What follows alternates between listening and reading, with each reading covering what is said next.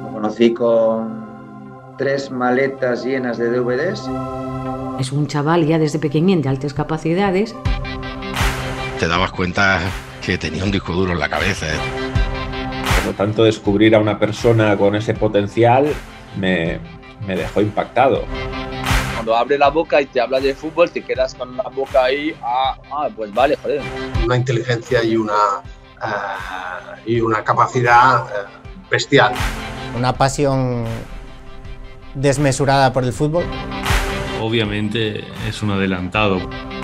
En una conversación de 15 minutos, pues no dudé en contratarlo, vamos, porque tenía algo especial. Todo aquel que se quiera comparar es que está cometiendo un grave error porque, porque Pablo hay uno. Monsieur le Président, la historia de Pablo Longoria.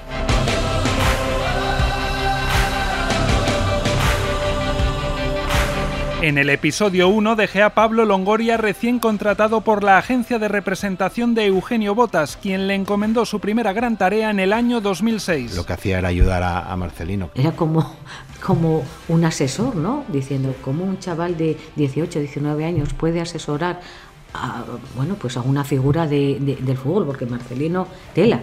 ¿eh? Botas y Begoña Longoria se refieren a Marcelino García Toral. Episodio 2. Marcelino Maletas y primeros fichajes. Era el verano de 2006, el entrenador asturiano acababa de guiar al Recreativo de Huelva a Primera División y Pablo acababa de cumplir 20 años. Entonces yo me bajé con tres maletas llenas de vídeo para un fin de semana. Yo estuve con él, eh, no sé si fue un fin de semana o, o cinco días y tal, sí.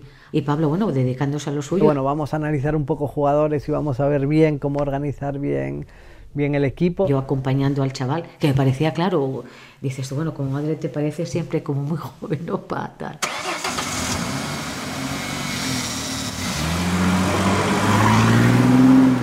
Madre e hijo atravesaron juntos toda la península desde Asturias en aquel viaje. En principio iba a ser una colaboración de muy pocos días. Y aquello se transformó en que yo me quedé mes y medio viviendo en casa de Marcelino en, en Huelva, ¿no? Había bajado para un fin de semana, me quedo un mes y medio, tuve que comprar ropa. Entonces yo con 20 años que nunca había vivido fuera de mi casa, hijo único, mi primera experiencia de vivir fuera de mi casa es encontrarme en casa de un entrenador de, de, primera división. Y vaya, si Marcelino notó que aquella era su primera vez fuera de casa. Creo que todo lo que tiene organización en cuanto a trabajo, pues luego de aquella que era un, un chaval joven, como podía ser o como, bueno, posteriormente fue mi hijo, pues a una edad similar dices, bueno, pues ¿qué, qué son? Pues yo soy chico joven, pues prestas atención a, a, las cosas que consideras más importantes y bueno, era un poco desastre, pero como era yo con, con su edad, como somos todos. Las maletas están en cualquier parte de, de la casa.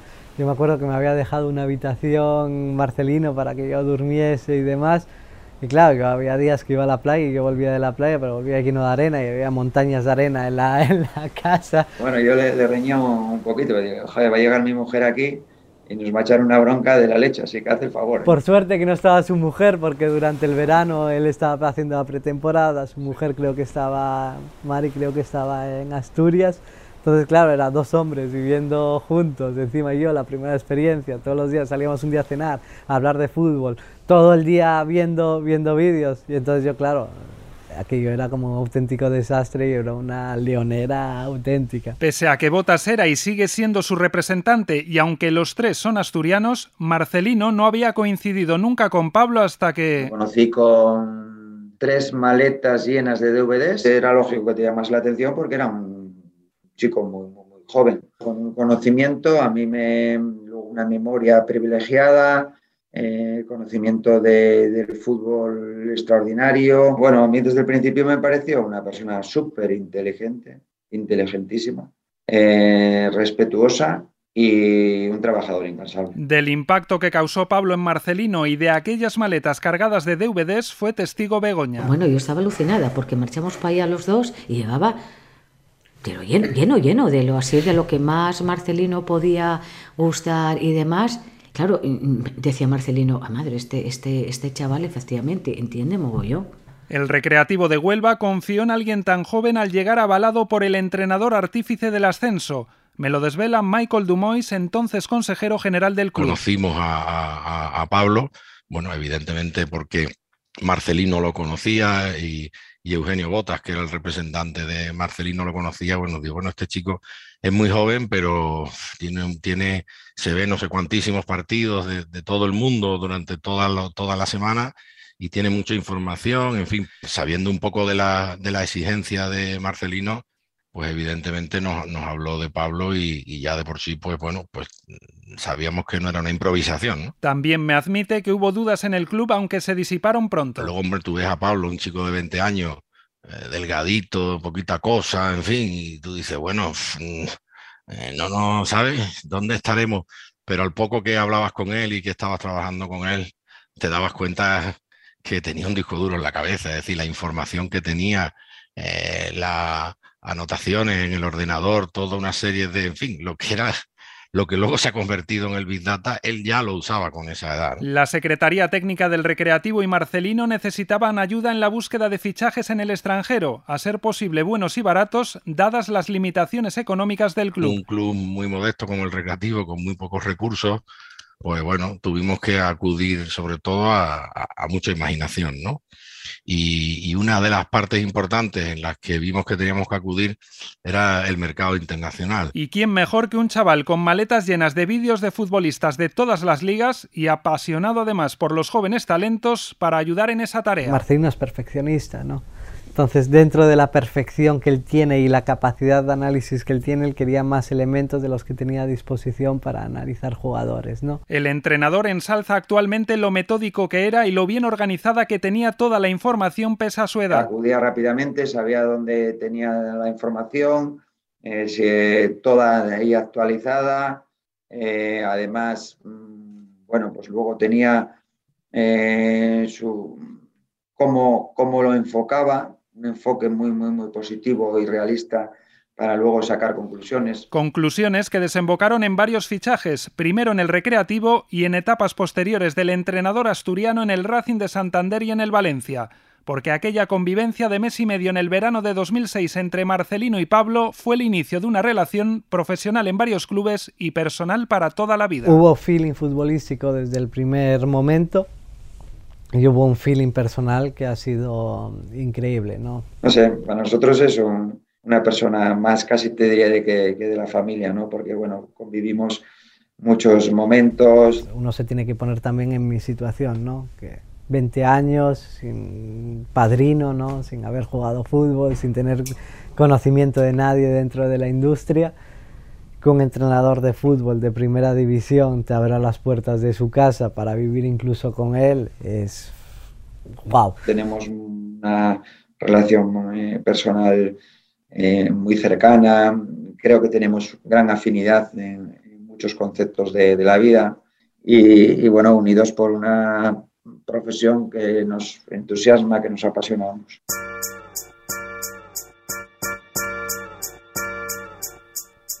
La primera gran contratación que se le atribuye a Pablo Longoria junto a Marcelino es el delantero francés Sinama Pongol. Mi representante me dice, pues mira, ese es Pablo Longoria y es el chico que, que ha sido todo para que al final este, este traspaso pues, um, pues sí, sí, que, lo estaba hecho, ¿no? Y realmente físicamente y, y, directamente no lo conocía y vi ahí un chico de 18 años y digo, este ahí flaquito, muy tímido, un poco reservado, ¿no? Bueno, Pablo, Pablo de ahora, que el, el, mismo ahora con, pues eso, con otra, otro, otro nivel de, de carisma. Por ser su primer gran fichaje, quise conocer paso a paso cuáles fueron todos los entresijos de la operación. En primer lugar, el entrenador le explicó a Longoria los perfiles que necesitaban reforzar en la plantilla. Le comentabas bueno, pues quizás necesitemos un futbolista de este perfil para esta zona del campo, eh, que sea complemento de los que ya teníamos,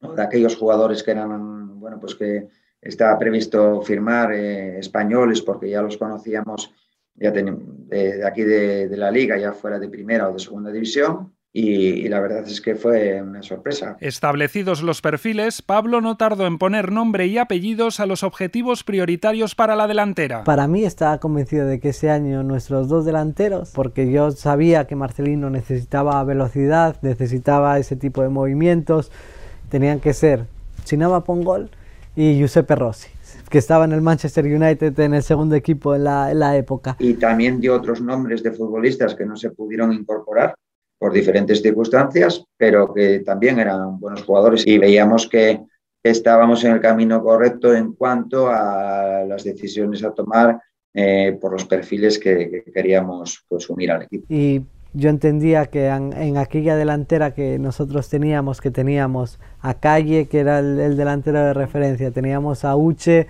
que se podía compatibilizar también con Sinama, pero también teníamos a Rosu en esa posición que podía venir a ser segundo punta, que si nosotros metíamos dos jugadores de velocidad como Uche y como Sinama nos iba a funcionar perfectamente. Sinama Pongol era una joven promesa del fútbol francés y había ofrecido ciertos destellos en el Liverpool. Esto le convertía en un objetivo prácticamente inalcanzable para un recreativo recién ascendido a Primera División. Para añadir más dificultad, dos buenos clubes ingleses eran los rivales para hacerse con sus servicios. Teníamos al, Man City, que nos traía el, mismo, el mismo club que, que, que es ahora, ¿no? Eh, teníamos también al Tottenham, eh, que también teníamos una, que tenía un interés. No obstante, en este tipo de negociaciones siempre influyen muchos factores. Por ejemplo, había uno que aumentaba las opciones del recreativo, la grave lesión que había sufrido meses atrás el delantero, un factor que añadía a su vez cierto riesgo en la apuesta por el atacante galo. Yo volvía en 2005 de un cruzado en la, en la rodilla izquierda. Más allá de las lesiones, pero creo que para un recreativo de Huelva en la época tener un jugador con el potencial que tenía Sinama para mí Sinama solo necesitaba tener continuidad de minutos. Yo creo que él, él al final se arriesgado un poco. Pongol no conocía a Marcelino ni a la ciudad. Del Recreativo sabía que no había enlazado dos temporadas en Primera División, pero que tenía algún buen jugador como Santi Cazorla. En aquel momento, él daba prioridad al aspecto deportivo. Buscaba un desafío nuevo para relanzar su carrera y olvidar la lesión. Solo necesitaba un último empujón y entonces Longoria se lo dio con un argumento sentimental. Quise que el propio Sinama me contase qué le había dicho exactamente Pablo a su representante para acabar de convencerlos. Que era bastante un club como, como Loable, ¿no? Donde yo estuve en la academia. Un club, pues es el club más antiguo de España, que Loable es el club más antiguo de Francia. Esos clubes son, cuando, cuando tiene esta etiqueta, pues te dice un poco que, que es un club, pues esto del, de familia antes de todo, que la gente está muy, muy, a, muy a muerte, muy a tope con, con ellos y, y, yo no sé, no sé, tenía una situación muy buena en este momento, no sé, no sé por qué. El fichaje se cerró al límite de finalizar el plazo de inscripciones del mercado veraniego. Recuerdo que bueno, lo firmamos vía fax, luego se iba con la selección sub-21 francesa a jugar un partido a Escocia y bueno, pues esa misma noche sacamos unos billetes de avión, Pablo y yo, y al día siguiente estábamos en Escocia para firmar el contrato original, ¿no? Y, todo eso mm, de una forma en aquella época, que en fin, que no se sacaban casi los billetes ni por internet ni nada, todo había que hacerlo por teléfono, por agencia. Y, y, bueno, todo eso, pues me acuerdo que una persona de 20 años lo organizó y fuimos a Escocia, estuvimos con Sinama, firmamos los contratos, vimos el partido de la selección sub-21, que por cierto ganó Francia, y creo que marcó un gol Sinama, no recuerdo bien. Y ya después de ese partido, pues ya eh, cuando terminó ese partido de la sub-21 ya se vino con nosotros, viajó con nosotros a Huelva, reconocimiento, en fin, todo esto. Michael Dumois le reconoce años después a Pablo el mérito de poner el nombre de aquella promesa francesa en 2006 sobre la mesa, un jugador al que no solo se le sacó un rendimiento deportivo. Nos facilitó la, eh, la idea, el asesoramiento de este jugador y bueno, luego ya fue una negociación que llevamos con Rafa Benítez, ¿no? Por aquel entonces entrenador de, del Liverpool y trajimos a Sinama por gol cedido con opción de compra. En el futuro ejerceríamos la opción de compra y luego traspasaríamos a este jugador al Atlético de Madrid con, con, una plusvalía importante ¿no? para el recreativo. En concreto, el Recre ejerció esa opción de compra en 2007 por 4 millones de euros y lo traspasó en el verano de 2008 a cambio de 10 millones. El francés había marcado 12 y 10 goles en cada una de las dos campañas que estuvo en Huelva.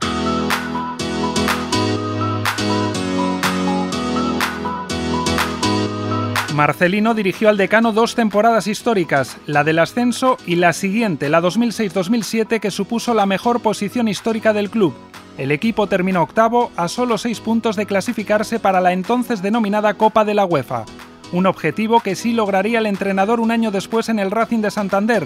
Pablo Longoria repetiría en esa nueva etapa de Marcelino tareas de asesoramiento en algunos fichajes. Cuando eh, veíamos a un futbolista, sobre todo extranjero, que, no teníamos eh, incluso nacional, pues siempre, mm, a mí no me, gusta siempre tener más opiniones que la mía. Creo que una opinión sola puede llevarte a confusión y siempre que, de aquellas personas de confianza o porque hay una coherencia en la explicación de, de ese jugador, pues bueno, es, considero que es importante saber su, su, parecer. Al igual que a Marcelino le gustaba conocer la opinión de Pablo, a este a su vez también le interesaba intercambiar impresiones con gente muy cercana, como entonces era el periodista especializado en fútbol internacional Axel Torres. En esa época en la que él estaba en el Racing sí que hablábamos mucho, de hecho a veces me llamaba y me preguntaba mi opinión. O sea, recuerdo que me preguntó por Smolarek o por Zetela o cosas así. Esos dos nombres, más el de Chité, fueron recomendaciones que se le atribuyen a Pablo Longoria cuando asesoró a Marcelino en el Racing antes de regresar al recreativo. Y entre medias hubo ese periodo del Newcastle donde el Newcastle quería contratarme a mí como ojeador.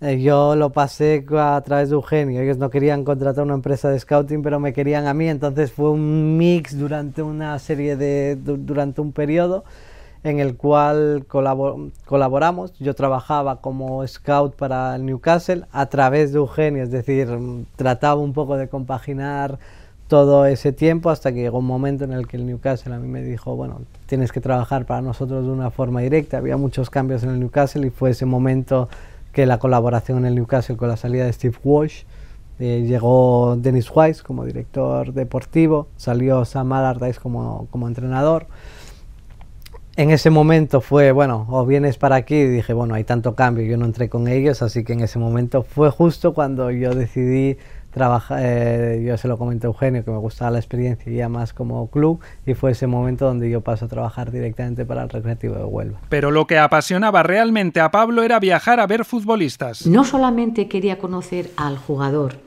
por el vídeo, por los partidos y tal, sino que si tenía posibilidad de conocerlo in situ, pues iba marchaba a ver partidos constantemente. O sea, quiero decirte, a lo mejor venía un fin de semana y era, oye, tengo que ir a Santander, tengo que ir a Madrid, tengo que ir a donde fuera a ver partidos de fútbol. Dices, bueno, y luego, bueno, claro, efectivamente, los pasaportes yo alguno puedo tener en casa, algún pasaporte viejo de cuando estaba en casa o cuando retornaba y decía, toma, guárdame esto.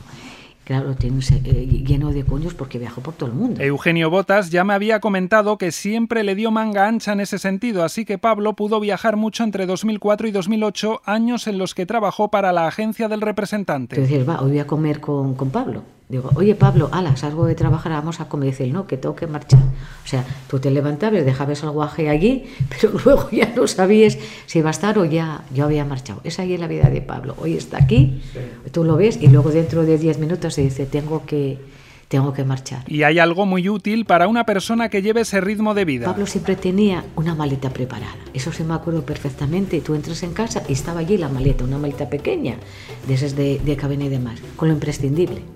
Bueno, luego siempre se olvidaba cosas o perdía cosas. Oye, que perdí esto, puedes llamar a... Y quien tantos viajes hace, muchas historias y anécdotas acumula. Yo me acuerdo, una vez estaba en, en Ecuador y decía, estoy mareadísimo, claro, la altura y demás.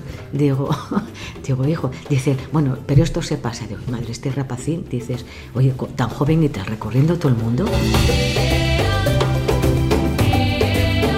Yo nunca había viajado, yo cogí mi primer avión en, en 2004 ¿no? en mi vida. Entonces para mí plantear, plantarme allí dos años después de mi primer avión en una Copa África sub-20. Yo cuando me marcho al Congo, no sé si fue un año o dos años después, digo, pero si están en guerra. Dice, no.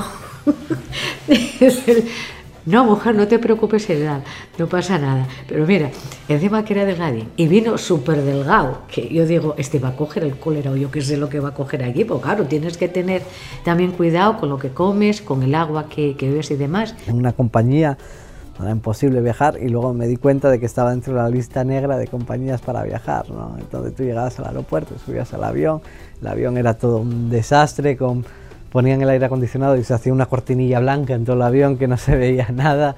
Había gente que subió con gallinas y la puso donde las maletas. Y vino el pobre, dice, vengo malísimo y tal, trajo la maleta y tal, dice, el vengo malo, y es verdad, bueno, claro, con diarreas y demás que se cogen cuando vas, dice, el pero vengo encantado. Es bonito, ¿no? Y en algún momento de mi y en algún momento sí me gustaría volver a hacer esa, esa vida por volver a los orígenes, porque realmente si te quieres dedicar al fútbol y tienes esas experiencias, yo creo que son gracias a esas experiencias y esa pasión por la que a día de hoy adoro lo que, lo que hago. Los viajes del hijo conllevaban un quebradero de cabeza para la madre, encargarse de las antenas motorizadas para poder seguir realizando las numerosas grabaciones. Él marchaba, efectivamente, él cogía el coche, mamá, me voy aquí a ver el, este partido, el otro y tal.